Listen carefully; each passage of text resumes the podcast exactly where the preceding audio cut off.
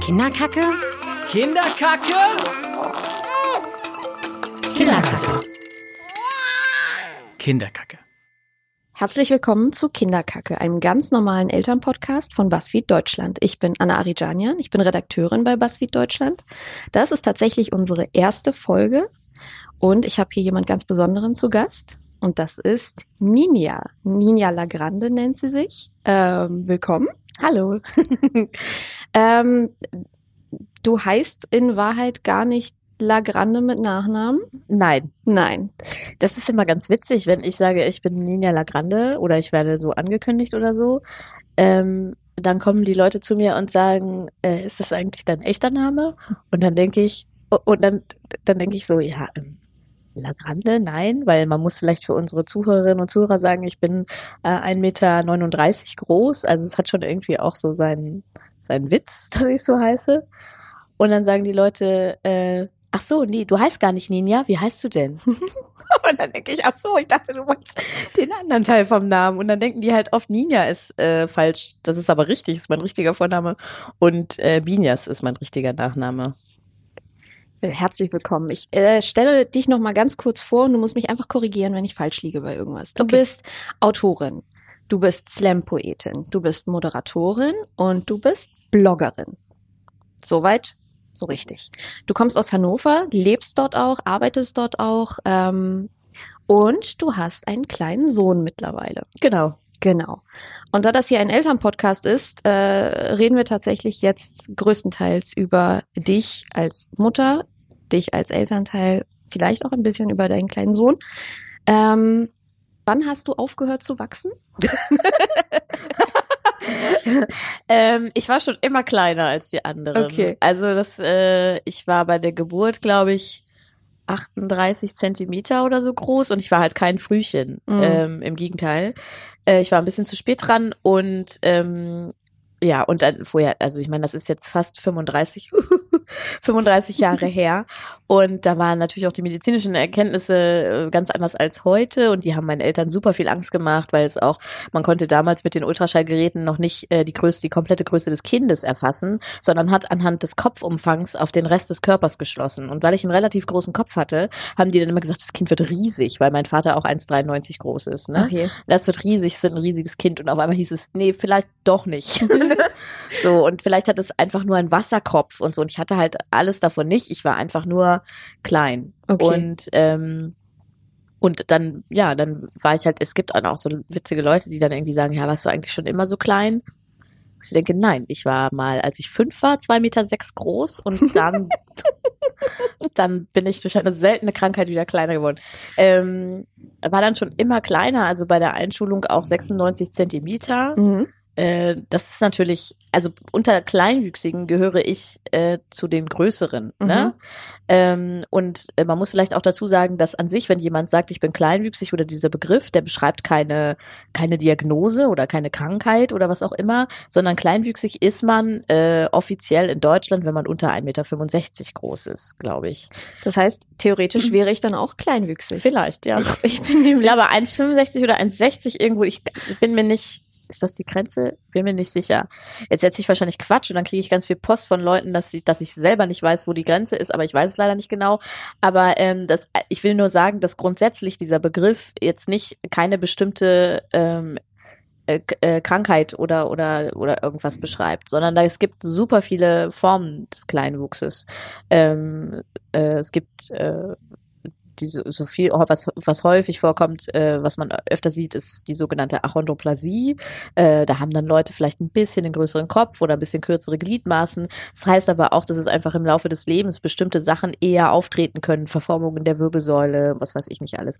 Und deswegen hat man äh, mich eben damals sehr oft untersucht, weil man halt rausfinden wollte, welche Diagnose ich habe. Und das hat man nicht rausgefunden. Und es gibt eben auch Launen der Natur, wo Leute einfach äh, extrem viel kleiner sind als andere äh, und man aber halt nicht weiß, warum. Es kann auch sein, dass in meiner, äh, bei meinen Ahnen irgendjemand mal auch so klein war und sich das weitergetragen hat und jetzt bei mir halt wieder zum Vorschein gekommen ist oder so, ne? Mhm. Ähm, genau, und deswegen war ich halt immer kleiner und äh, hab, ja, war, das, das war halt immer so. Äh, genau. Also ich habe nicht irgendwann aufgehört zu wachsen. Es wurde dann auch immer, es gibt dann so Methoden zu gucken, wie groß wird äh, eine Person. Das kann man äh, anhand der Handknochen zum Beispiel sehen. Ähm, äh, und äh, anhand von Genuntersuchungen und, und so weiter. Meine Eltern haben dann aber irgendwann auch gesagt, es reicht jetzt. Die wollten mir auch keine Wachstumshormone spritzen lassen, weil sie eben nicht wussten, woran es liegt. Mhm. Ähm, ja, und dann hieß es erst, ich werde so 1,20 groß. Das habe ich dann noch geschafft, äh, Yes. das zu übertreffen. Und äh, jetzt bin ich äh, 1,39, genau, oder 1,38. Mein Perso steht 1,40, aber ja, irgendwie so um den Dreh. Ja, wir alle kennen das. Bei mir steht auch überall was anderes drin. Aber immer unter 1,60. Also, ähm, falls sich unter den äh, Zuhörerinnen und Zuhörern irgendwelche Medizinerinnen befinden, äh, die die genaue Grenze der Kleinwüchsigkeit kennen, bitte schreibt uns. Kann man, glaube ich, auch bei Wikipedia. Nein, schreibt uns bitte, dass wir falsch liegen. ja, So. bitte. Bitte, wir möchten das gerne von euch hören. Äh, die E-Mail-Adresse ist kinderkacke.buzzfeed.com. Äh, wir sind sehr gespannt, was wir alles an, an Mails bekommen von euch. Ähm, gab es äh, irgendwann in deinem Leben einen Moment, wo du über Kinder nachgedacht hast und dir dann dich dann gefragt hast, ähm, geht das überhaupt mit meiner Körpergröße? Ja, natürlich gab's den. Ähm, irgendwann in der Pubertät, glaube ich. Wobei ich dazu sagen muss, dass ich eigentlich, bis ich selber Mutter geworden bin oder bis ich ähm, diese äh, Beziehung hatte, von der ich mir dann irgendwann vorstellen konnte, dass da vielleicht ein Kind daraus entstehen kann, ähm, eigentlich fest davon überzeugt war, dass ich keine Kinder bekomme, weil ich mag Kinder eigentlich gar nicht so gerne. Ja, Sorry. Herz, herz, herzlich willkommen beim Elternpodcast. Nein, also das hat sich natürlich jetzt auch ein bisschen geändert. Äh, aber ich finde, äh, es ist durchaus legitim zu sagen, also ich, ich mag Kinder nicht, ist vielleicht der falsche Satz, aber ich konnte mit Kindern nie viel anfangen und Kinder auch nicht mit mir, weil die, glaube ich, gemerkt haben, dass ich äh, nicht entsprechend auf sie äh, reagiert habe. So, also zum Beispiel im Vergleich mit meiner Schwester, die immer so diese krasse äh, soziale Ader und auch so was ganz ähm, äh, ja empathisches hatte und so. Also das, das konnte ich nie. Also wenn jemand dann irgendwie ein Baby dabei hatte und dann so, dann immer alle, ja, darf ich das mal auf den Arm nehmen? Und ich war immer so die, die, ja, behalt's lieber für dich, bevor es mir runterfällt oder so. Und, äh, oder bevor es anfängt zu schreien. Und ja, wie gesagt, also das hat sich jetzt natürlich viel geändert und ähm, ich möchte auch dazu sagen, dass Kinder mich tatsächlich nie genervt haben. Ich konnte, also wenn ich jetzt im Zug fahre und da schreit ein Kind oder die sind unruhig oder so, äh, dann äh, ist das für mich vollkommen okay, weil ich ja auch weiß, dass die Eltern das auch nicht absichtlich machen, dass das Kind jetzt sich irgendwie da äh, Zugfahren ist halt einfach langweilig nach einer Zeit. Ähm, aber ich konnte eben selber mit Kindern nie groß und deswegen war in meiner Zukunftsvorstellung äh, war nie so ein Kind dabei irgendwie. Ähm, allerdings auch kein Partner. Äh, hat sich dann doch ein bisschen geändert. Äh, und dann habe ich mich in der, in der Pubertät aber trotzdem mal gefragt, Mensch, ähm, geht das überhaupt? Also für mich war, waren so die Gedanken, äh, geht das körperlich? Mhm. Und der andere Gedanke war, wird mein Kind dann auch klein? Äh, gar nicht wertend, sondern Ja. ähm, das war einfach halt so ein, so ein Gedanke, weil ich mir natürlich auch ähm, damals nicht vorstellen konnte, dass so eine kleine Person ein in Häkchen normal großes Kind bekommt, weil wo soll das hin? So, äh, das waren so ein bisschen die Gedanken. Und dann habe ich damals auch meine äh, erste Frauenärztin gefragt und die hat gesagt, ja grundsätzlich, ähm, wir haben jetzt keine tiefergehenden Untersuchungen gemacht, aber äh, äh, aus, die körperlichen Voraussetzungen geben das schon her, dass sie äh, schwanger werden können. Äh, ist natürlich jetzt die Frage, ob ich dann, also hier gibt's ja noch viele andere Möglichkeiten, warum man vielleicht nicht schwanger werden kann. Mhm. Das wurde bei mir jetzt nicht untersucht, aber sie sagte so, die Größe hindert sie jetzt, ist nicht das Ding, was sie daran äh, hindern könnte. So, genau. Und ähm, dann habe ich auch nicht länger drüber nachgedacht, äh, bis es dann tatsächlich äh, soweit war. So, ja. Willst du so ein bisschen erzählen, wann war es soweit, wie war es soweit, wie hast du erfahren, dass du schwanger bist und kam das komplett unvorbereitet? Nein, das kam nicht komplett unvorbereitet. Also wir hatten, ähm, äh, ich war dann, hatte dann irgendwann gedacht, so, ach, so ein Kind, das wäre irgendwie schon ganz gut. Und ich hätte äh, gerne auch schon äh, ein, zwei Jährchen früher ein Kind bekommen. Ähm, da muss man aber dazu sagen, dass mein Partner zwei Jahre jünger ist als ich und der war dann hat so gerade richtig im Berufsleben, das erste Mal richtig Geld verdient und so, ne? Äh, und wollte das noch ein bisschen genießen. Verständlich. und äh, dann, und ich allerdings auch, ich hatte dann hatte mich gerade selbstständig gemacht Ähm, und habe dann gedacht, so im Zuge dieser Selbstständigkeit, jetzt, man weiß ja auch nie, wann es klappt irgendwie. So, meine Mhm. Eltern haben vier Jahre gebraucht, bis das erste Kind, äh, ich, dann sich endlich mal auf den Weg gemacht Ja, hat. So, ne? Ja. Ähm, deshalb, aber äh, ja, dann habe ich gedacht, so ja, erstmal die Schwangerschaft irgendwie so, äh, die, die, die Selbstständigkeit so ein bisschen anziehen und dann kann man äh, irgendwie sagen, wir, wir probieren es jetzt mal. Und dann haben wir es einfach drauf angelegt und äh, haben aber nicht, also was auch in meinem Freundinnenkreis, wenn dann jemand wirklich ein Kind haben möchte, äh, viel natürlich gemacht wird, ist so nach Kalender, also zu gucken, so wann, wann ist es besonders gut, äh, Mhm. wann müssen wir miteinander schlafen, damit es klappt und so. Und das haben wir nicht gemacht, äh, alleine weil das aus meinen beruflichen Voraussetzungen schon gar nicht möglich war. Mhm. Ähm, ich war so viel unterwegs, äh, dass ich da jetzt nicht hätte sagen können, irgendwie, ja, jetzt heute muss ich schnell nach Hause kommen, weil dann könnten wir ein Kind machen. Mhm. Ähm, sondern wir haben es halt tatsächlich einfach drauf angelegt und ich habe vorher sehr, sehr lange Zeit die Pille genommen. Mhm. Mhm. Ähm, und mein Körper musste sich erstmal, äh, also der musste auch erstmal sich wieder einpendeln. So, ich hatte ein halbes Jahr, glaube ich, oder so überhaupt nicht meine Periode, nachdem ich die Pille abgesetzt habe.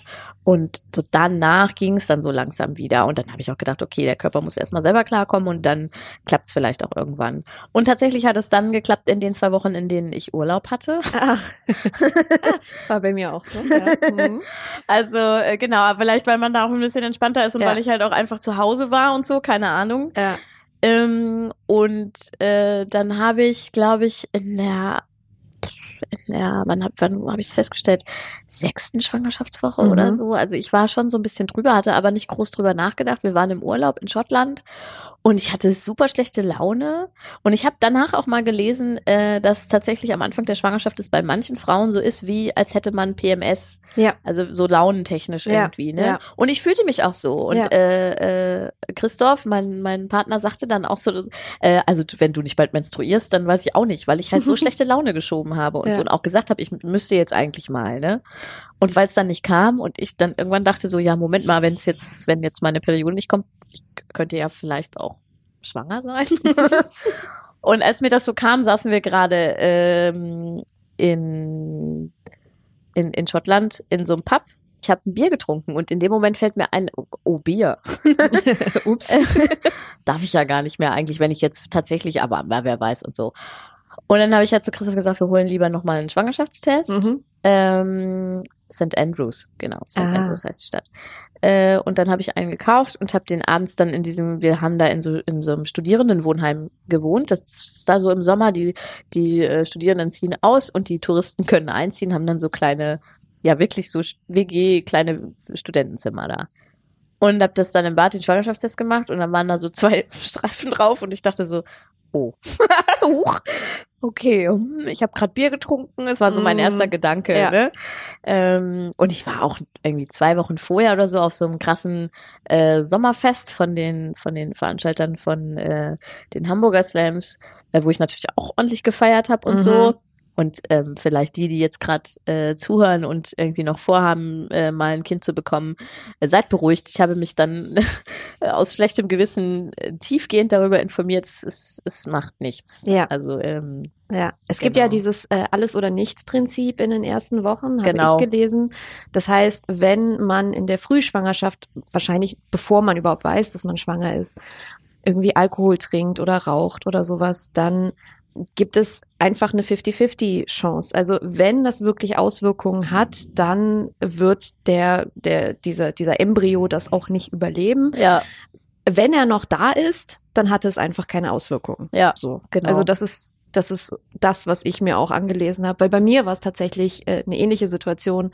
Ähm, es ist in meinem Urlaub passiert in Armenien und dann dann äh, kamen wir wieder und äh, dann habe ich wieder angefangen zu arbeiten. Ich habe damals ähm, bei der Welt im Newsroom gearbeitet. Ich war da Social Media Redakteurin und habe dann mit äh, einem Kollegen zusammen so ein bisschen auf Social die EM-Berichterstattung gemacht. Und das war dann natürlich immer so nachmittags, abends. Äh, und dann gab's im Newsroom Bier natürlich. so, ich habe ich hab mir halt auch nichts dabei gedacht, weil ich, ich habe halt null damit gerechnet. Ähm, und dann, dann haben wir halt äh, Bier getrunken und, und äh, auf Social Media geguckt, was so läuft und so weiter. Und dann am nächsten Tag hatte ich frei und habe mich auch richtig richtig schlecht gelaunt gefühlt. Also wirklich, Ja. wirklich wie PMS. Ich hatte auch so, ein- so ein Unterbauchziehen, also wirklich so dieser Moment, wenn man merkt, ah, ah, jetzt, jetzt geht's gleich los. Genau, ich So. habe auch zu Christopher mal gesagt, ja, aber ich fühle mich so. Also Ja, es ja. muss jeden Moment losgehen, ich fühle mich so. Ja, das ist, das ist, das war wirklich dieser, äh, wirklich dieses Gefühl, ah, hm, dieses krampfartige Ziehen, okay, dann, dann muss ich jetzt noch mal kurz auf Klo und einmal checken, so. Und dann war aber nichts. Und dann habe ich versucht nachzurechnen und dachte mir, ja, okay, gut, und ich bin schon, schon so ein bisschen drüber, teste ich mal. Und dann, dann habe ich diesen Test gemacht. Ich war halt alleine zu Hause und hatte frei und das war dann sehr, sehr emotional. Und das war tatsächlich auch das Erste, woran ich gedacht habe, nachdem ich dann diesen positiven Schwangerschaftstest in der Hand habe. Ach du Scheiße, ich habe gestern Bier getrunken. ja. Man denkt halt nicht so, oh man, fuck, mein ganzes Leben wird sich ändern, sondern, oh nein, ich habe Bier getrunken. Genau. Ja, ja, so entstehen Helikoptereltern. ähm, genau, genau. Du hast, du hast dann, du hast dann gemerkt, ah, okay, hm, ich bin schwanger und ihr wart dann mitten im Urlaub und was, was habt ihr dann gemacht? Ich habe dann am nächsten Tag noch einen Schwangerschaftstest gekauft und noch mal einen gemacht. Der war auch positiv und äh, ja, dann habe ich tatsächlich keinen Alkohol mehr getrunken, was sehr schade war, weil wir auch noch eine Whisky-Distillerie besucht haben und so. Mist. Ähm, und dann habe ich noch aus dem Urlaub bei meiner Frauenärztin angerufen und habe einen Termin gemacht, wirklich für den Tag, nachdem wir äh, zurückgekommen sind, ähm, weil ich halt einfach eine Bestätigung dafür haben wollte. Und dann ähm, bin ich zur Frauenärztin gegangen, als wir wieder da waren. Und ich habe also, also natürlich Christoph auch so ein bisschen ähm, hat dann gesagt, ja, als ich ihm das dann den ersten Schwangerschaftstest gezeigt habe, ja, das ist doch, ist doch schön, das wollten wir doch so, oder? Und ich war so, ich glaube, wir waren beide ein bisschen überfordert einfach. So im Hintergrund lief der Fernseher mit so einer Quizshow und ähm, und habe ich gesagt, ja, ja, ja, aber jetzt kann ich keinen Alkohol mehr trinken.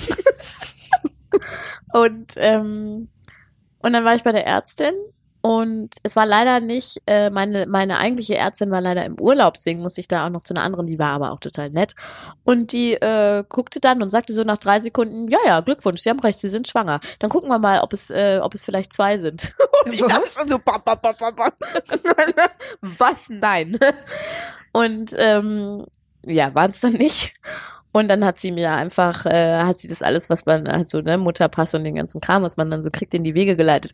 Und dann habe ich einfach einen nächsten Termin gemacht für dann, wenn meine Ärztin wieder aus dem Urlaub zurückkam. Und dann ging das so seinen Weg. Und dann habe ich auch tatsächlich darüber angefangen nachzudenken, so, okay, was, ähm, was wird das jetzt? So, Mhm. ne? Also wie wird das mit meinem Körper? Kann der das irgendwie, ja, kann der das tragen? Das war Mhm. halt wirklich, ähm, so dieses Gewicht, weil äh, ich auch noch zusätzlich habe sehr viele Jahre Ballett gemacht, habe da eine Arthrose entwickelt, wurde an einem Knie schon operiert und so. Also ich bin äh, niemand, äh, mit der man äh, kilometerlange Märsche machen kann. Mhm. Äh, und deswegen habe ich gedacht, oh wow, okay, wenn da jetzt noch dieses Gewicht dazukommt und auch bei mir einfach noch extra Gewicht dazukommt, ähm, mal schauen, ob das irgendwie funktioniert. Andererseits, aufhalten kann ich es ja auch nicht. Also wollte ich es auch nicht. So, ne, das habe ich mir dann auch gedacht, irgendwie wird das dann halt schon möglich sein. Und Mhm. wenn ich halt dann am Ende nur auf dem Sofa liegen muss oder so. Mhm. Also, ja.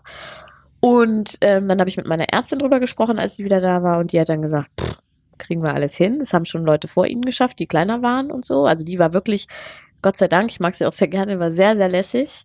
Ähm, und hat auch gesagt, auch, ähm, das war dann so mein nächster Gedanke, geburtstechnisch ähm, kann ich äh, auf sogenannte natürliche Art und Weise äh, gebären, also vaginal, ähm, weil ich jetzt nicht irgendwie direkt, nur weil ich kleinwüchsig bin, einen, Kaiserschnitt voranmelden wollte. So Mhm. ist es letztendlich doch geworden, ähm, weil es eben eine Notsituation war, aber ja. Äh, und die sagte dann auch, nee, ist eigentlich, also wir können, sie können noch mal ins Krankenhaus zur Voruntersuchung gehen. Da war ich dann auch, die hat mein Becken dann abgetastet und so. Super angenehm. Nein, sie hat das sehr, sehr vorsichtig gemacht und so, aber es ist halt trotzdem irgendwie komisch. Ähm, und sie hat dann gesagt, nee, also äh, sie, äh, sie haben ein sehr breites Becken. Vielen Dank. Danke. Ist das ein Kompliment? Für ihre Körpergröße haben sie ein sehr breites Becken und äh, das wäre also alles kein Problem. Okay. Und ähm, genau, und bei dem, bei der, bei, mit dem, mit dem Tragen oder kann mein Körper das, äh, da war halt einfach, hat meine Ärztin halt gesagt, ja, das werden wir dann sehen, das können wir jetzt vorher auch nicht sagen. Und ähm, es ist wohl auch häufig so, dass Kinder sich den körperlichen Gegebenheiten der Mutter anpassen. Also, dass äh, mein Kind dann zum Beispiel merkt irgendwann, okay, ich habe in diesem Bauch einfach keinen Platz mehr. Ich, ich bleibe jetzt so und ich äh, hole das dann mit einem Schuss wieder auf, wenn ich draußen bin, so mit einem mit einem Wachstumsschub oder Mhm. sowas. Äh, So war das auch so ein bisschen äh, bei Kasimir. Ähm, äh, genau. Und äh, also am Ende war ich aber trotzdem, ich war eine reine, ich war eine reine Kugel einfach. Es ging, ich konnte mir sogar äh, fast bis zum Schluss die Schuhe selber zubinden. Ähm, und ich konnte auch immer noch gut laufen und so. Das hat wirklich Gott sei Dank gut geklappt. Da hatte ich sehr viel Glück. Ich hatte insgesamt eine sehr unkomplizierte Schwangerschaft. Ich war dann ähm, nochmal, das hat meine Ärztin mich hingeschickt, da wusste ich erst nicht, ob ich wirklich hingehen will oder nicht, nochmal bei der Humangenetikerin, Mhm. um bei mir nochmal untersuchen zu lassen, ob man jetzt herausfinden könnte mit neuen Mitteln, neuen Erkenntnissen, warum ich so klein bin. Und auch äh, um dann, ich war dann ein bisschen öfter bei äh, so Checks äh, als vielleicht Normalschwangere, äh, um zu gucken, wie das Kind sich entwickelt. Mhm. Und ähm, für mich, also da hatte ich immer so das Gefühl, dass alle a- um mich herum, äh, also zu die medizinischen Angestellten, jetzt mein Freund oder so nicht, immer so ein bisschen aufgeregter waren, so was so, gar wenn der auch klein wird oder so. Ähm, und ich wollte es einfach nur, ich habe gedacht, ja, ich will es halt wissen. Mhm. Also ich wäre halt gerne drauf vorbereitet, so, ähm, aber das ist natürlich, also ist, ja, ich habe das geschafft mit der Größe, also schaffen das andere natürlich auch. Und ähm, dann, dann war ich bei der Humangenetikerin und die konnte dann eben auch schon wieder nicht rausfinden, warum ich so klein bin. Da wird dann ein bestimmter Genbereich untersucht, wo die üblichen Kleinwuchsformen sitzen. Mhm. Und da war eben nichts. Ja. Und die hat dann gesagt, dann ist die Wahrscheinlichkeit, dass es vererbt wird, gering, äh, weil eben keine typische Form da ist. Und dann wird das Kind sich einfach so entwickeln, wie andere Kinder äh, sich auch entwickeln und sich irgendwo zwischen den Eltern oder wo auch immer äh, einpendeln. Das Mhm. Lustige ist, Kasimir äh, hat jetzt schon Prophezeiungen bekommen, dass er wohl relativ groß werden könnte. Mhm. Äh, das kann aber auch daran liegen, dass einfach die äh, der Zweig von meinem Vater, da sind halt alle mega groß, Ja. ne? dass sich das irgendwie so ein bisschen äh, durchgeschlagen hat. Aber so mit diesen Prophezeiungen, da habe ich auch eigene Erfahrungen gemacht. So who knows? Ja, Also genau. keine Ahnung, der wird sich schon irgendwie entwickeln und jetzt geht's ihm gut und so und dann ist auch äh, ist auch okay. Und ähm, was ich aber ganz interessant fand, war auch so das restliche Umfeld. Also nicht nur Ärztin und so, sondern natürlich auch Familie und äh, Freunde, Fremde. ähm, meine Oma hatte, hatte so die Hände über den Kopf zusammengeschlagen, als ich gesagt habe, dass ich schwanger bin, gesagt, ah, Mädchen, wie soll das denn gehen? Dann dachte ich, na ja, also meine Ärztin hat gesagt, es ist reingekommen, es kommt auch wieder raus, hat die wirklich gesagt. Oh Gott. Ja, ja, okay, okay. So, die hat sich einfach um mich so ein bisschen Sorgen gemacht. Ja. Und äh, bei vielen war dann immer so ein bisschen, das wurde dann immer so im Flüsterton gefragt, ja, weißt du, ob, ob es auch klein wird? Und ich so dachte, ja, aber das kannst du kannst mich das gerne fragen, aber es ist ja nichts Schlimmes irgendwie, also du musst jetzt nicht flüstern oder so, ne? Ja. Und ähm, allerdings kam es immer drauf an, wer mich gefragt hat. Also es gab tatsächlich auch, als man mir die Schwangerschaft dann auch richtig angesehen hat, auch äh, wirklich fremde Leute auf der Straße, die mich gefragt haben, ob das Kind auch klein werden wird. Also ohne, ohne mich zu kennen oder vorher was anderes zu fragen oder Wie so. Ne? dreist. Und da habe ich dann immer äh, äh, geantwortet, dass ich das hoffe, weil ich halt keine Lust habe, jemanden rauszupressen, der zwei Meter groß ist. So. Und dann haben die manchmal auch, das muss man aber auch, ich sag das immer so, also das muss ich mir selber auch, es ist sehr, ich bin sehr aufgeregt, während ich sowas antworte, aber ich will denen dann einfach sowas mitgeben, weil ich denke, Mensch, checkst du es nicht anders so, Ja. ne? Dann war ich bei so einem Spezialisten, der dann eben da immer den Ultraschall gemacht hat und der dann irgendwann sehr empathisch zu mir gesagt hat, keine Angst, Frau Binias, er wird nicht so wie Sie. Na, Und herzlichen ich Dank. dachte, ah, danke, Gott sei Dank. Vielleicht jemand, der mal einen vernünftigen Beruf nimmt oder so. ja, also äh, ich glaube, er wusste, dass er das so, so zu mir sagen kann, aber ich dachte, ey, sag das bitte nicht zu jeder Mutter, die hier ist. So, Nee. ne? Und er meinte halt einfach, ich hatte zum Beispiel bei der Geburt auch gar keinen Hals. Ich hatte sehr kurze Extremitäten, keinen Hals, einen großen Kopf und ich sah insgesamt ein bisschen komisch aus. Auch wenn meine Mutter behauptet, ich wäre sehr niedlich gewesen. Es kann mag sein im Gesicht, aber halt so der Körper war schon irgendwie verformt irgendwie Mhm. einfach.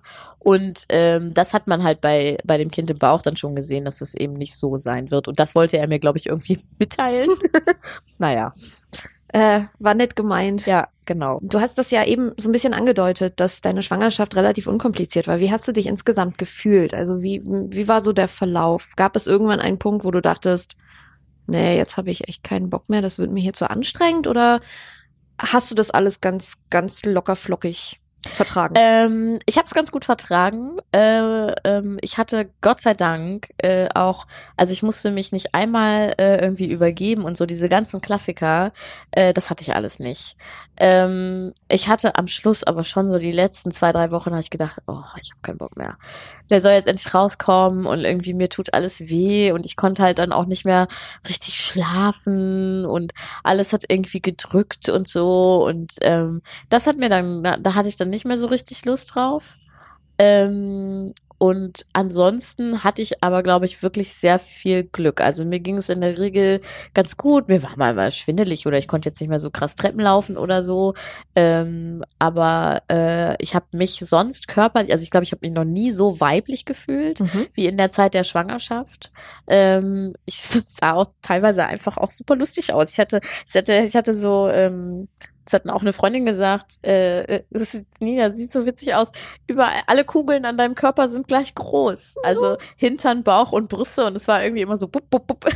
Überall so ein paar Melonen dran irgendwie. Es sah schon witzig aus. Und ich habe mich aber einfach total, ich habe mich total gut gefühlt und total weiblich und total so, ähm, wirklich so diesen, ja, diesen Glow auch einfach, glaube ich, so gefühlt und verstrahlt, äh, den man äh, von dem man so spricht. Also da habe ich mich tatsächlich sehr gut gefühlt. Aber ich hatte natürlich auch Tage, an denen es mir irgendwie, an denen ich auch schlechte Laune hatte. Ich hatte eher dann ähm, körperlich keine Probleme. Ich hatte dann eher psychisch so ein bisschen, dass ich mir äh, Sorgen um meine Selbstständigkeit gemacht habe und irgendwie ganz viel gedacht habe, so ja, wie wird das finanziell und wie mache ich das alles und ähm, wir sind dann auch noch äh, umgezogen, als ich schwanger war. Das hat aber Gott sei Dank alles ganz gut geklappt.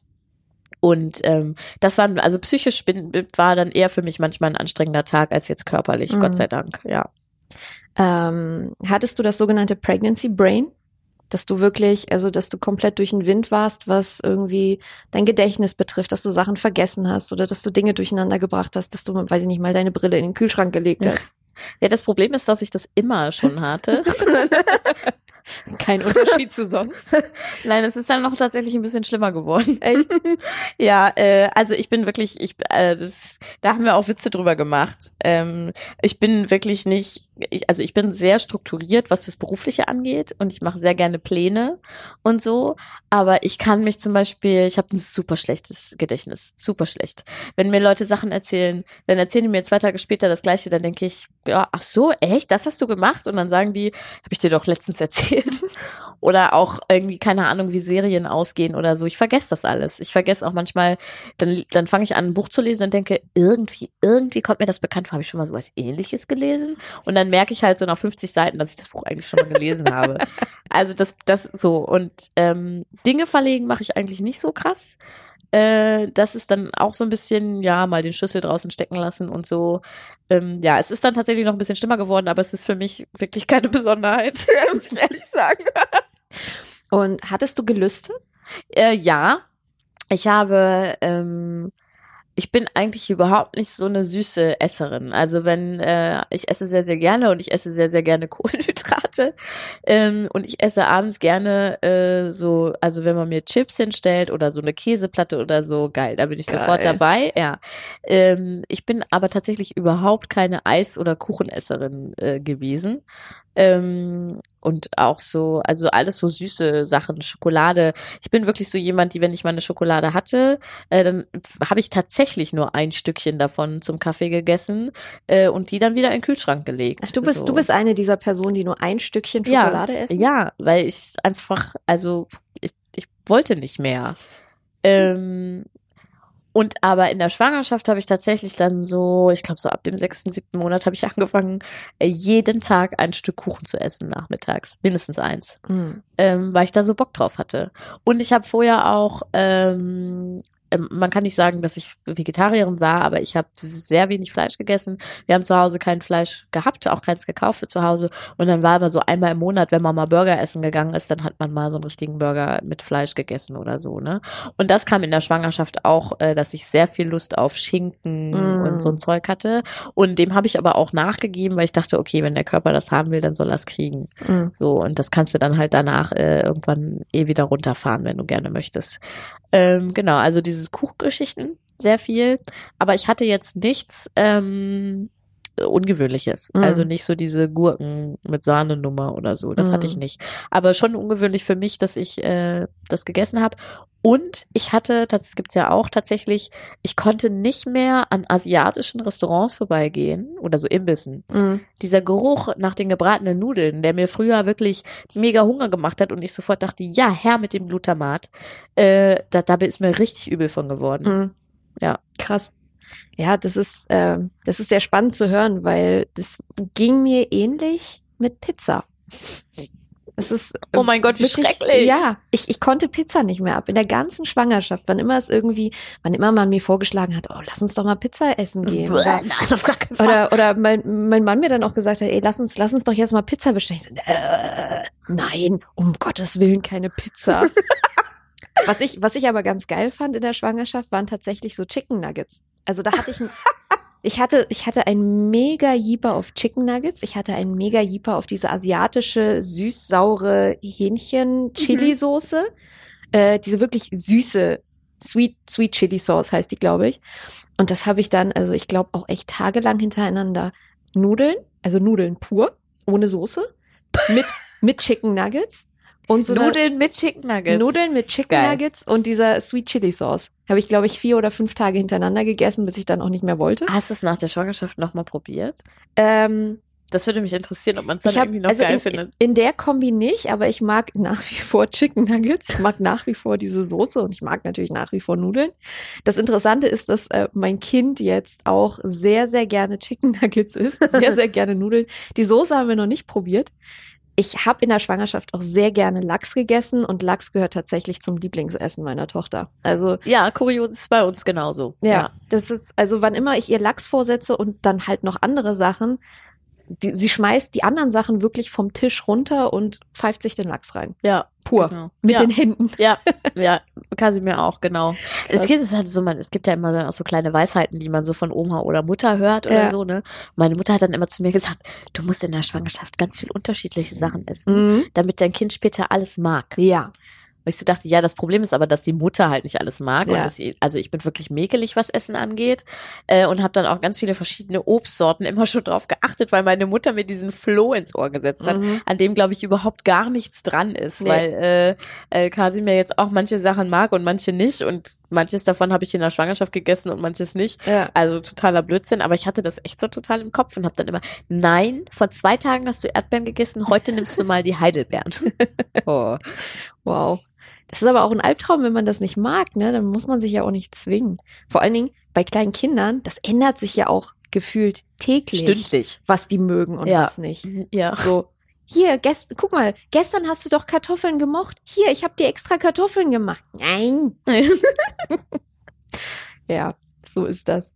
Ähm, bei BuzzFeed ist es ja tatsächlich so, dass ich äh, oder wir ähm, auch sehr viele Posts zum Thema Lifehacks oder Hacks haben. Ne? Mhm. Und wir haben ja auch ganz viele ähm, Artikel zum Thema Elternhacks oder eben auch Schwangerschaftshacks. Hattest du in deiner Schwangerschaft Dinge, Tipps, Tricks, die wirklich krass, kurios, total kreativ waren und die dir durch diese Schwangerschaft geholfen haben, wo du gesagt hast, so okay, ähm, hört sich komisch an, funktioniert aber. Äh, äh, ja, das waren so, also als erstes fallen mir natürlich so Sachen ein, die gar nicht so äh, so krass außergewöhnlich sind. Äh, meine Oma hatte mir dann so ein ähm, so ein Bauchstützband äh, empfohlen, Mhm. was auch am Ende der Schwangerschaft mir große eine große Hilfe war äh, für diesen großen Bauch. Ähm, also das macht man sich wie so Nierenwärmer um und es stützt einfach den Bauch noch mal so ein bisschen. Ähm, dann hatte ich natürlich, ich hatte mir sehr viele Gedanken, auch natürlich dadurch, dass wir umgezogen sind, habe ich so gedacht, okay, wie richtet man irgendwie das Kinderzimmer ein und so und ähm, wie machen wir das eigentlich mit einer Wickelkommode? Äh, und die Wickelkommoden, die üblichen, haben halt eine normierte Größe oder auf jeden Fall eine Größe, wo eben Leute, die 1,70 Meter dran groß sind, gut dran stehen können, aber ich halt nicht. Und äh, da war es dann auch sehr mindblowing, als mir einfach irgendwann jemand gesagt hat, ja, dann machst du das halt auf dem Boden. Und ich dachte so, hm, äh, ja, gute Idee, dann kann das Kind nicht mal runterfallen. Mhm. So. Inzwischen finde ich es auf dem Boden äh, relativ anstrengend. Ja. Äh, aber ähm, wir haben es dann einfach so gelöst, äh, wir hatten von unseren Vormietern äh, so eine Wickelauflage für äh, Trockner oder Waschmaschine Mhm. bekommen. Und ja, und dann war der halt einfach, war es einfach auf dem Trockner und ich hatte so ein kleines Höckerchen, wo ich mich immer drauf stelle. Äh, also das lässt sich alles ähm, irgendwie lösen. Mhm. So. Äh, und ansonsten, also was ich tatsächlich als äh, wirklich im Nachhinein jetzt selber als Tipp weitergeben würde, ist so, ähm, äh, ka- kauft nicht zu früh Schwangerschafts- oder oder so so Still-BHs. Ich habe Mhm. halt schon in der Schwangerschaft die Still-BHs gekauft. Warum auch immer, warum auch immer ich mich nicht darüber informiert habe, keine Ahnung. Und äh, dann so ein paar Tage nach der Geburt hat davon halt überhaupt nichts mehr gepasst. Mhm. Ne?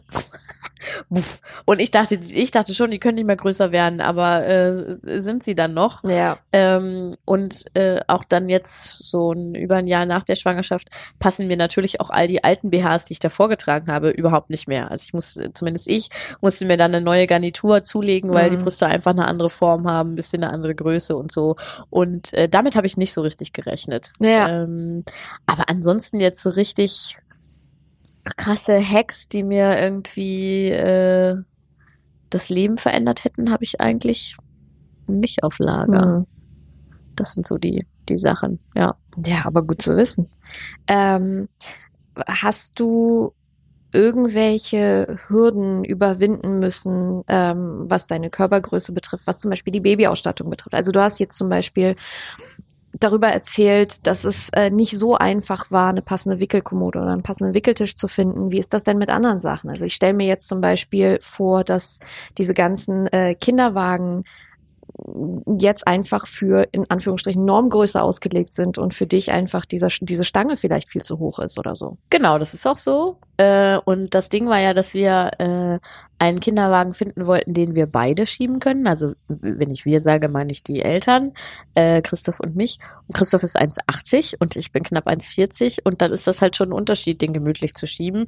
Es gibt aber äh, äh, eine Marke, äh, die Kinderwagen herstellt, die machen auch extra Werbung damit, dass sie für Eltern jeder Größe äh, Kinderwagen haben. Und da dachte ich so, na, das wollen wir aber erstmal sehen. Und das stimmt aber auch. Also selbst äh, Mütter im Rollstuhl oder so können diese Kinderwagen bequem schieben. Ähm, weil man dann vorne diese Haltestange nochmal extra verstellen kann, hoch Hm. und runter. Die kann man nochmal so extra klappen. Und äh, dann kann ich die auch tatsächlich super gemütlich äh, schieben und äh, der Vater stellt sich das Ding dann einfach weiter, weiter hoch.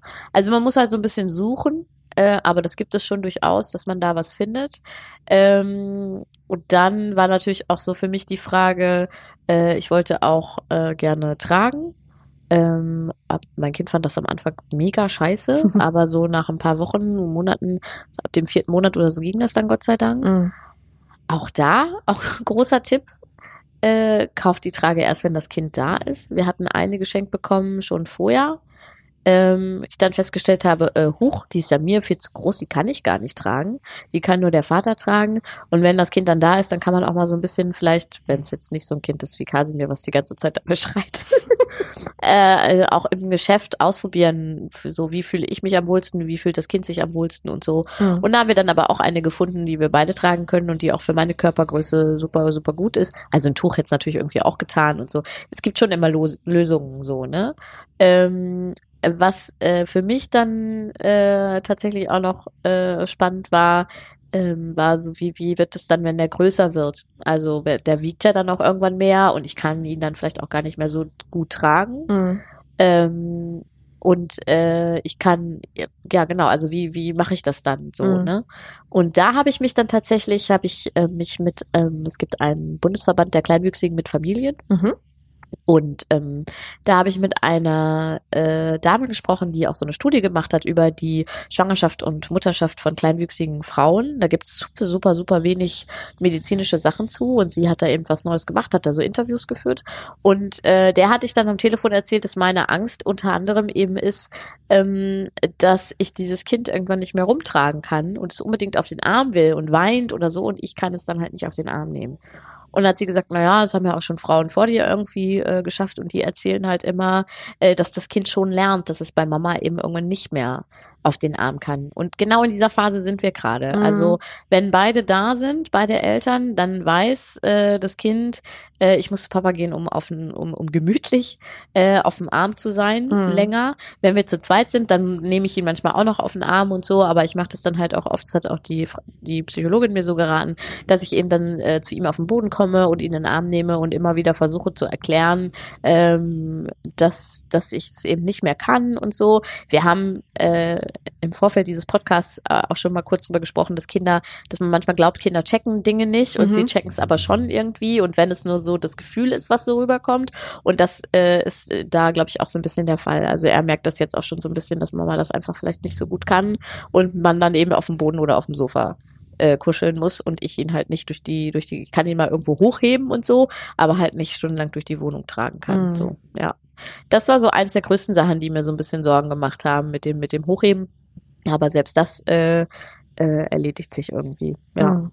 Und sonst, ähm, nee, sonst ist es eigentlich alles, ja, alles easy peasy. Was noch ein bisschen, äh, also ich kann zum Beispiel auch nicht gut mit ihm alleine Auto fahren, weil ich ihn einfach selber nicht in den Sitz heben kann, weil es Mm. zu hoch ist. Mhm. So, also da müsste ich mir dann, glaube ich, noch, wenn ich das tatsächlich fahre und ich gerne Auto, aber wenn ich mir das, ähm, wenn ich das irgendwann mal machen möchte, müsste ich mir dann da auch irgendwie noch mal ein Höckerchen ins Auto packen, damit Ja. ich ihn dann da hoch und so.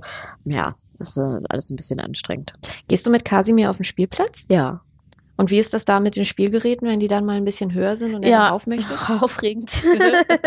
also ich kann ihn, er rutscht sehr gerne und ich kann ihn äh, auch auf die Plattform heben, wo die Rutsche so oben ist. Und dann bin ich aber schon sehr aufgeregt, weil er dann halt auch natürlich nicht direkt zur Rutsche, Kinder sind halt so, zur Rutsche geht und rutscht, sondern dann äh, Faxen macht oben auf dieser Plattform und die ist auch nicht besonders abgedichtet. Und dann renne ich halt immer hin und her Mhm. äh, wenn ich alleine mit ihm bin. Deswegen ist es auch oft so, dass ich dann sage, jetzt ist mal Schluss. Ist dann leider immer ein bisschen anstrengend.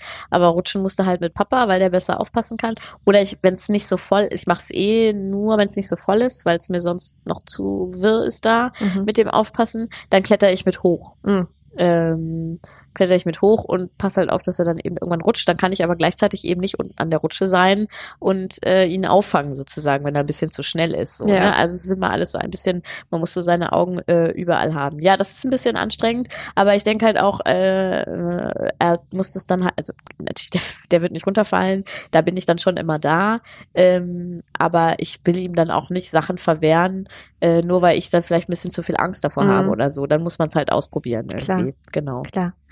Ähm, du hast äh, mal einen etwas längeren Text darüber geschrieben, wie die Geburt war. Ja, Ähm, und die war ja nicht sehr schön. ja. Möchtest du ein bisschen erzählen, wie das für dich war? Ja, kann ich ein bisschen erzählen. Also wir waren, ich wurde äh, eingeleitet äh, am errechneten Geburtstermin, ähm, weil äh, die ÄrztInnen wollten, dass er in mir nicht noch größer wird. Ähm, weil dann schon zu sehen war, okay, also der wird relativ groß so oder halt normal groß, so für meinen Bauch. Ähm, irgendwann ist dann so Schluss. Und ähm, dann habe ich mich von der Einleitung äh, überzeugen lassen, ob das jetzt eine gute oder schlechte Idee war, sei mal so dahingestellt, ob ich mich nochmal so entscheiden würde, auch. Aber ähm, genau, und dann äh, hatte ich auch schon so leichte Wehen. Ich war also schon im Krankenhaus, äh, aber es war noch gar nichts. Also so leichte, die ich schon sehr anstrengend fand. Deswegen Respekt vor allen, die das komplett durchgezogen haben. Ähm, äh, aber der Muttermund war noch kaum geöffnet und so, also da war noch gar nichts los. Und dann ähm, sollte ich halt, dann geht man ja so regelmäßig zu diesen CTGs und äh, ähm, dann war ich gerade beim CTG und dann ging der Herz, ging die Herztöne immer so runter. Und ich, ehrlich gesagt, ich war damit ein bisschen überfordert. Also ich kannte das von meiner Frauenärztin äh, dann auch mal, dass die mal weg waren, weil das Kind sich bewegt hat. Mhm. Ich habe aber nicht darüber nachgedacht, dass in dem Stadium das Kind sich vielleicht gar nicht mehr so krass bewegen kann, Mhm. äh, in dem äh, so groß wie es ist oder so, ne? Und in der Regel sind diese Plätze in der Klinik auch computerüberwacht und da sitzt dann immer mindestens eine Hebamme und guckt so auf die Zahlen. Äh, da wurde aber gerade gebaut, deswegen war es ein Ersatzraum, der war nicht computerüberwacht Oh so. Nachdem die Geschichte mit mir passiert ist, ging es irgendwie, dann waren die plötzlich doch wieder computerüberwacht. Aber es muss halt immer irgendwie erstmal was passieren, so. Genau, dann sind die, äh, dann sind die Herztöne runtergegangen von dem Kind und wir haben da so drauf geguckt. Christoph war auch da, dachten so, äh, uh, was, was ist das jetzt und so. Und dann, man ist ja auch komischerweise immer so ein bisschen, äh, ich, ich habe mich dann auch immer so gescheut, äh, die Klingel zu drücken und so, ne, weil ich immer dachte, ja, ich will auch, ich will die jetzt nicht von ihrer Arbeit abhalten. Oh Gott. so. Und dann haben wir aber doch gedrückt und dann kam sie und dann war sofort Alarm. So, dann äh, musste ich mich halt so hin und her werfen. Manche, ähm, es ist halt ein Mittel dazu, was man macht, also äh, um, weil man davon ausgeht, dass die Nabelschnur um den, um, der, um den Hals des Kindes ist, was übrigens gar nicht so ungewöhnlich ist. Sehr viele Mhm. Kinder haben die Nabelschnur äh, um den Hals, aber eben äh, dann locker. Ähm, und dann muss man sich so hin und her werfen, damit sich das wieder löst quasi. Es hat sich aber bei mir nicht gelöst und dann war auch sofort die Kinderärztin da und alle möglichen. Christoph stand nur noch so völlig überfordert in der Ecke rum äh, und ich wurde dann, äh, ähm, also ich weiß noch, dass ich, ähm, dass ich um 12.35 Uhr auf die Uhr geguckt habe und gedacht habe, hm, die Herztöne gehen runter, ist ja komisch und äh, die Geburtszeit von Kasimir ist 12.56 Uhr. Wow. Genau, also ich wurde sehr schnell in den OP äh, geschoben, quasi auf dem Weg dahin schon ausgezogen. Ich habe nur noch so mein Handy äh, Christoph in die Hand gedrückt. Äh, meine Eltern waren zufällig auch da. Die hatten gesagt, ja, wir sind da und lass uns doch danach noch einen Kaffee trinken. Ich habe gesagt, ja, nach dem ZDG kommen wir mal runter. Ach Gott. äh, nein, kommen wir nicht. Ähm, und äh, ja, und dann ähm, war ich in dem in dem OP und wurde mit diesem orangenen Zeug eingeschmiert, war schon nackig, musste da noch auf so ein anderes äh, auf so eine andere Liege und dann ähm, ich fühlte mich so ein bisschen, es war super kurios, ich fühlte mich so ein bisschen wie bei Grey's Anatomy, weil plötzlich von allen Seiten so Ärzte kamen und dann so in ihre in ihre Kittel reingeschlüpft wurden, so die so die wurden so gehalten und dann kam der Chefarzt ist so so reinge, reingelaufen in den Kittel, das weiß ich noch und dann hat sich jemand über mich gebeugt und hat gesagt, ich bin Doktor so und so, keine Ahnung, ich bin der Anästhesist, keine Angst, wir machen das öfter äh, und hat mir dann die, die Maske auf, aufs Gesicht gedrückt. Und da war mein letzter Gedanke, die holen jetzt ein totes Kind aus mir raus. Wow. Ähm, und dann bin ich eingeschlafen. Ja, und dann bin ich irgendwann wieder aufgewacht. Und dann war die Kinderärztin da und Christoph. Und dann sag, weiß ich noch, dass die, die Ärztin hat dann gesagt, hallo, hat mir so ein bisschen versucht zu erklären, was, was passiert ist. Und hat mich dann gefragt, ähm, möchtest du dich, äh, möchten Sie sich noch ein bisschen weiter ausruhen oder äh, wissen, was genau passiert ist? Und ich habe dann wohl nur gesagt, weiter ausruhen. Oh. Bin dann wieder eingeschlafen. Ähm, und als ich dann tatsächlich aufgewacht bin, also ich hatte dann einen Notkaiserschnitt, die haben ihn sehr schnell da rausgeholt. Ähm, und der hat, äh, also war wirklich quasi tot, hat nicht geschrien, gar nichts, musste reanimiert werden Mhm. hat zweimal die Nabelschnur um den Hals gehabt, sehr, sehr eng. Ähm, ob das jetzt, die haben sich auch so ein bisschen darüber gestritten, ob das jetzt tatsächlich der Grund war oder irgendwas anderes, keine Ahnung. Äh, und ist dann super schnell, also ich war in der medizinischen Hochschule in Hannover, Mhm. ähm, und da gibt's halt Frauenklinik und Kinderklinik und so, Gott sei Dank. Und ist dann super schnell äh, in ein sogenanntes äh, Kältebettchen gekommen. Eigentlich eine ganz interessante äh, neue medizinische Technik, die ich gerne anders kennengelernt hätte. Ähm, da wird das Kind dann für drei Tage, also für 72 Stunden, runtergekühlt auf 33,5 Grad Körpertemperatur und ähm, es wird quasi alles nur noch über Computer gesteuert. Also der war, der hat äh, richtig ähm, Morphium bekommen und war wirklich so richtig im Koma. Äh, und äh, genau, und dann wird dann, damit das die, das soll die äh, Auswirkungen des Sauerstoffmangels bei der Geburt äh, verringern, Mhm. äh, weil sich der Kopf dann in Ruhe wieder erholen kann. Okay. So. Und das haben die mit ihm gemacht und haben ihn dann schon direkt drüber gefahren. Als ich aufgewacht bin, war der also auch natürlich schon lange nicht mehr da und so. Und dann hat man mir das eben alles erklärt und das war natürlich für mich, es war so super anstrengend einfach so die ersten Stunden, weil ich das überhaupt nicht einordnen konnte. Man hat ja so, auch wenn man weiß, dass es eine romantisierte Vorstellung ist, so dieses, ja, dann holen die das Kind aus dir raus und alle sind super happy und weinen und dann legen sie das auf deine Brust und so Mhm. weiter, ne? Das hatte ich halt gar nicht. Und Ja. das finde ich auch heute noch schwer, äh, mir Bilder davon anzugucken oder mir äh, Geburtsberichte, also ich lese die, die in der Regel nicht, Mhm. äh, äh, weil ich dann, weil ich dann weiß, irgendwie, das ist nicht so, kann ich nicht so gut lesen. Mhm. Ähm, genau, und dann konnte ich ihn am ersten Tag gar nicht sehen, weil ich nicht aufstehen konnte. Äh, weil ich so solche Schmerzen hatte und die, die, äh, und ich muss aber auch nochmal dazu sagen, ich hatte wirklich viel Glück, die, äh, das ganze medizinische Personal drumherum war wirklich toll. Mhm. Ähm, auch wenn sie da im Grunde diese, dass die Plätze da nicht überwacht waren, vielleicht so ein bisschen auch mit die, vielleicht auch aus schlechtem Gewissen oder mit Verantwortung, äh, aber ich weiß auch noch, dass ein paar Tage später kam diese Kinderärztin, die dann als erstes da quasi vor Ort war, als die Herztöne runterkam, kam nochmal zu mir und hat sich super lange Zeit genommen, mit mir zu quatschen und, und so. Das fand ich total nett.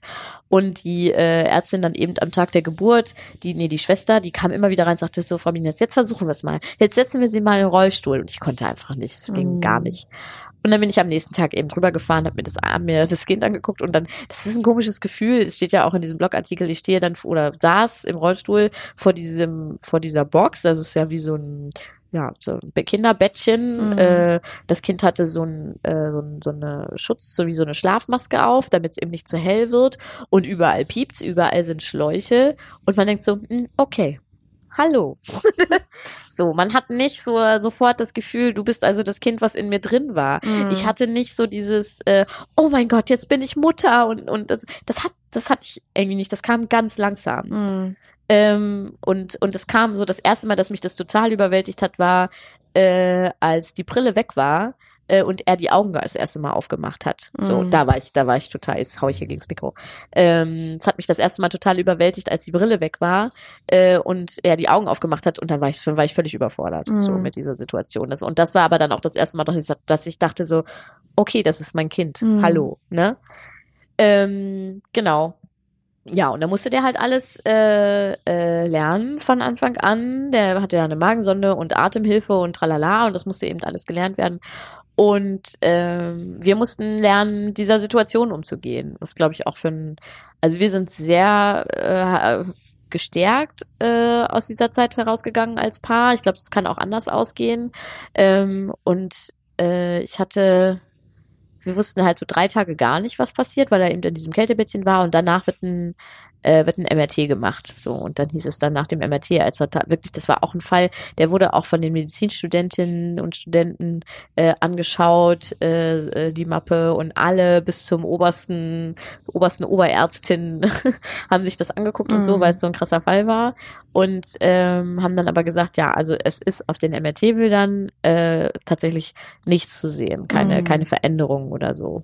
Ähm, und da wusste man zumindest, okay, in welche Richtung geht's jetzt irgendwie so. Ne? Das war halt einfach, ich wollte einfach wissen, was, was hat er jetzt? Mhm. So, weil wie geht's weiter einfach, ne? Äh, weil ich dann auch so Gedanken hatte, ja, okay, gut. Also wenn er jetzt ähm, zum Beispiel äh, solche Auswirkungen von der Geburt hat, dass er beispielsweise einen Rollstuhl nutzen muss, ja, dann müssen wir ja nochmal umziehen. Dann kann er ja gar nicht bei uns wohnen. So, Ja. Solch, also das sind natürlich kuriose Gedanken irgendwie einfach, ne? Aber man hat die so. Ja. Ähm, genau, und dann konnten wir ihn nach zwei Wochen, äh, konnten wir ihn dann mit nach Hause nehmen und äh, ja, also es war dann auch dann bei den, jetzt bei den ganzen U-Untersuchungen und so nie wieder die Rede von, bis jetzt ist alles so, äh, wie es sein soll. Das ist Äh, wobei es natürlich auch nichts Schlimmes wäre, wenn es äh, wenn's irgendwie anders wäre. Aber äh, dafür, dass die Geburt so dramatisch war, ist er jetzt wirklich ein sehr, sehr aufgewecktes äh, äh, Kerlchen geworden, Mhm. irgendwie so. Und ähm, was ich auch gut fand, war, dass wir in der Klinik hatten, Christoph und ich dann auch sofort das Angebot, äh, mit einer Psychologin zu sprechen, die gleichzeitig auch Gynäkologin ist, die sich also mit beiden Themen irgendwie gut auskennt. Das haben wir auch genutzt, zweimal in dieser Zeit, in der ich da lag, äh, und hatten Termine mit der und haben einfach über die Geburt gesprochen. Das hat mir ganz gut geholfen. Mir hat sowieso geholfen, sehr viel drüber zu reden. Also Mhm. ich hatte erst überlegt, so, hm, ähm, und habe dann aber, natürlich nicht allen, aber so ein paar Freundinnen halt auch einfach knallhart geschrieben, wie es war so. Und die haben auch Gott sei Dank alle total gut reagiert. Äh, und ähm, das hat mir sehr geholfen, so einfach das zu thematisieren und dann Mhm. im Nachhinein auch nochmal einige Wochen danach diesen Blogbeitrag zu schreiben, wo ich auch viel Feedback drauf gekriegt habe, viel auch von anderen Müttern und Eltern. So bei uns war es genauso und ähm, auch Geschichten, die leider gar nicht gut ausgegangen sind. Mhm. Äh, äh, und aber einfach so dieser Austausch und auch und auch zu so zu hören, äh, Mensch, gut, dass mal jemand auch mal so so eine so ein Erlebnis irgendwie teilt, hat mir auch noch mal geholfen, das selber so ein bisschen zu verarbeiten. Mhm. Aber ich glaube, so ganz verarbeitet man das nie. Mhm. Es ist immer irgendwie so ein bisschen da. Ich habe das immer noch, dass ich zum Beispiel, wenn ich so, wenn ich so dieses Piepsgeräusch höre von von diesen äh, Von den Geräten. von den Geräten, Ja. bin ich sofort wieder äh, wieder drin, sofort Mhm. wieder auf der Intensivstation oder so. Oder dass ich manchmal am Anfang, wenn jetzt Kasimir zu Hause war, ich meine, das machen viele Eltern, dass sie dann ständig gucken, ob das Kind noch atmet oder so, ne? Ja. Aber ich hatte dann halt auch so andere Sachen im Kopf. Ich habe dann so gedacht, okay, wie mag jetzt seine Sauerstoffsättigung sein? So, ja.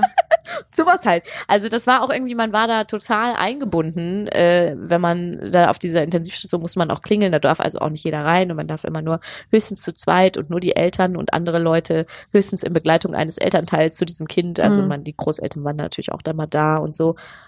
Ähm, und das war wirklich gut, wenn man da reingekommen ist. Dann war sofort jemand für einen da und gesagt, hallo, ich bin Schwester Steffi, ich kümmere mich heute um Kasimir. Der Arzt ist schon da, der kommt gleich und so. Die waren alle super nett und freundlich und äh, die hatten immer Zeit und haben Mhm. immer alles nochmal dreimal erklärt und so.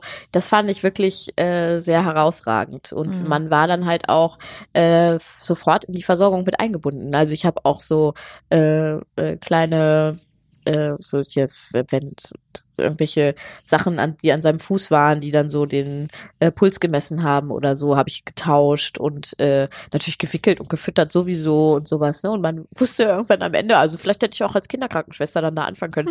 Äh, man wusste dann halt so genau, welches, welcher Monitor zeigt was, welches Piepen bedeutet was Schlimmes, welches ist einfach nur, ah, okay, muss ich auf die Taste drücken, fertig. Mhm. Und so. Und das war schon ganz, ähm, ganz interessant. Mhm. Hat dir das dann auch geholfen, das so ein bisschen zu verarbeiten, zu verknuspern, dadurch, dass du dann selber auf der Intensivstation viele Dinge machen konntest und nicht so hilflos warst, in Voll. Ja, total. Das hat mir sehr geholfen. Das hat mir, es hilft auch natürlich einfach und deswegen machen die das natürlich auch, das Kind kennenzulernen. Mhm. So, ne? Also ich weiß, dass ähm, ich zum Beispiel äh, nach meiner Geburt zwei Wochen in der Klinik war und meine Mutter durfte mich nicht sehen. So, und dann ist mein Vater immer ganz fertig mit der abgepumpten Milch in die Klinik gefahren, hat die da abgegeben, so, Wow. ne? Und ich bin auch immer mit meiner abgepumpten Milch in die Klinik gefahren, hab die, dann gibt's so eine Milchstation, Mhm. äh, wo man dann, da wird natürlich der Name und so draufgeschrieben und dann wird das halt nochmal äh, nach oben zur Station gebracht, damit die Kinder dann eben auch tatsächlich Muttermilch bekommen. Äh, und da wurde man dann auch immer gelobt. Egal wie viel man mitgebracht hat. Weil, ja, toll, und wollen Sie noch neue Fläschchen mitnehmen? Die war ganz toll, die Frau, die da gearbeitet hat. Das war irgendwie alles so herzlich, also ganz Ja. anders, als ich das jetzt so aus Beschreibungen von meiner Mutter kannte oder Ja. so. Das hat sehr geholfen.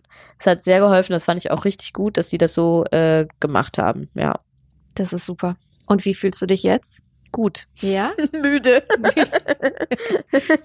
nee, jetzt fühle ich mich tatsächlich gut. Ich habe auch den, äh, den Kaiserschnitt äh, ziemlich gut überstanden. Ich war dann am Anfang, habe ich mich selber so ein bisschen überfordert, weil ich natürlich auch, ich wollte natürlich immer in der Klinik sein. Ähm, und dann aber, man darf eigentlich nicht so, nicht so viel laufen, eigentlich gar nicht, nicht so viel laufen, wenn man einen Notkaiserschnitt hatte und so, ne? Und nicht so viel, weil sich dann auch sein, das kann auch sein, das hat meine Hebamme mir dann auch gesagt, dass sich dann eben Wasser sammelt auf der Narbe. Und dann hat sie immer mal wieder zu mir gesagt, okay, die nächsten Tage passen wir mal wieder ein bisschen auf und so.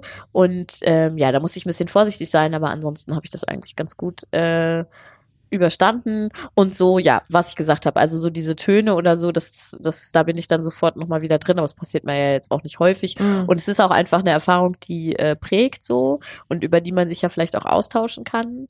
Ähm, es prägt mich insofern, dass ich tatsächlich, äh, also das, da, da kommen auch noch andere Faktoren hinzu, aber es ist auch ein Faktor, der mich natürlich darüber nachdenken lässt, äh, ob ich noch ein zweites Kind haben möchte oder oder nicht. Mhm. So sowas halt. Ne? Also es ist einfach eine Erfahrung, die dann schon irgendwie so tief sitzt, dass man denkt, so ja, brauche ich das noch mal, auch wenn es vielleicht nicht noch mal so passieren würde, Mhm. aber äh, es ist trotzdem irgendwie ein bisschen so ja, aber ähm, wie gesagt, es hatte auch insofern positive Seiten, als dass wir als Paar noch weiter zusammengewachsen sind und so und äh, ja, mir dieses Kind einfach jetzt wie so ein richtiger Kämpfer und äh, der ist sowieso total äh, lebensmüde, will immer überall runterspringen und so. Und ich immer denke so, ja, du hast es einmal geschafft, jetzt riskierst nicht nochmal so. ne? äh, aber inzwischen bin ich halt in der Lage, da ganz offen drüber zu sprechen und teilweise halt auch Witzchen drüber zu machen Mhm. und so. Und das ist, glaube ich, eine ganz gute Position. So. Und ansonsten geht's mir auch äh, gut. Es ist einfach ähm, es, auch das mit der Selbstständigkeit, worüber ich mir in der Schwangerschaft viele Gedanken gemacht habe, das hat sich auch irgendwie einfach aufgelöst. Es klappt irgendwie, es ist alles Organisation. Äh, es ist manchmal auch einfach so anstrengend, das wirst du auch kennen, dass man manchmal abends nach Hause kommt und ich, ich schon manche Abende, dann sitze ich einfach da und heule, weil es mir einfach alles zu viel ist. Ja. Nicht, weil mir das Kind zu viel ist, sondern einfach alles so, ich habe dann manchmal das Gefühl, ich kann niemandem mehr gerecht werden, so Ja, komplett. Irgendwie genau. dem Job nicht, dem Kind nicht, dem Mann nicht, obwohl niemand sagt, dass ich dem Mann gerecht werden muss, aber ich halt so, ne? Ich, damit meine ich auch einfach, ich kann nicht genug da sein für alle. Dass Ja. ich, ich weiß, dass der Anspruch gar nicht da ist. Aber ich habe das Gefühl, ich müsste es irgendwie machen. So. Ja. Ähm, und das überfordert mich dann manchmal, ist einfach manchmal so anstrengend und dann brauche ich irgendwie eine Pause oder so oder ja, einfach mal ein gutes Essen oder irgendwie sowas oder Schlaf und dann geht's auch schon wieder. Ja. ja. Danke, dass du hier warst, Ninja. Ja, gerne. Danke fürs Erzählen. Alles Gute euch. Ja, euch auch. Alles Gute dir. Danke. Das war's mit dieser heutigen ersten Folge von Kinderkacke. Ihr findet alle Folgen auf buzzfeed.com slash kinderkacke und wenn ihr uns irgendetwas Lustiges, Tolles, äh, vielleicht auch Böses zu sagen habt, könnt ihr mir gerne schreiben kinderkacke.buzzfeed.com. Ich bin Anna Arijanian und das war's für heute. Vielen Dank. Tschüss. Tschüss.